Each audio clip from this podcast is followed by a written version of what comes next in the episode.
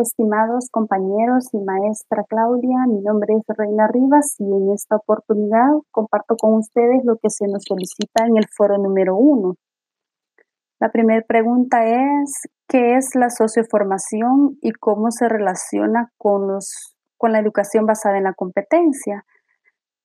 Es una línea de trabajo que pretende mejorar los procesos formativos mediante procesos compartidos. Su relación con la educación basada en la competencia es que busca responder a los retos de formación estratégica con base a la, la realización de proyectos y estrategias de competencia, cultivando el espíritu de aprender y poner en práctica lo aprendido.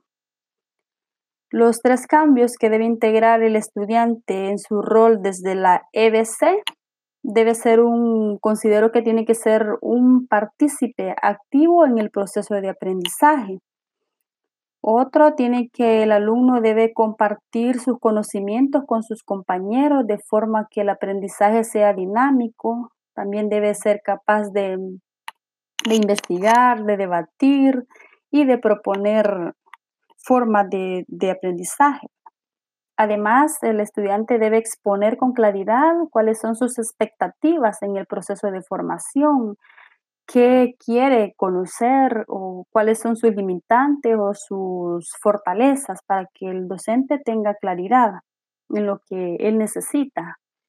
Los tres cambios que debe integrar el docente en su rol de la EBC, ah, considero que según el documento, tiene que ser desde el énfasis en el conocimiento conceptuales y factuales al enfoque en el desempeño integral ante actividades y problemas. Esto quiere decir que se debe enfocar en el desempeño integral de las actividades y problemas. Debe trascender en cuanto a la transmisión del conocimiento, es decir, que tiene que ser coherente lo que, con lo que dice y lo que hace, tiene, para formar a estudiantes íntegros. Eh, además del conocimiento a la sociedad del, conocimiento. Esto quiere decir que la información debe contextualizarse, debe ser capaz de, de relacionarlo en lo local, en lo regional y hasta en lo internacional, para que el estudiante sea capaz de investigar, no se quede solo con lo que el docente le ha dicho.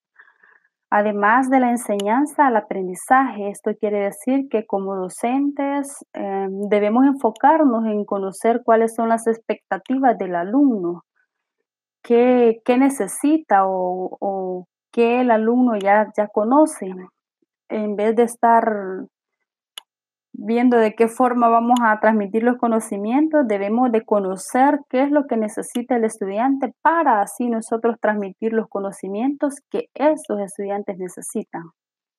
Gracias compañeros, gracias por escucharme, gracias maestra.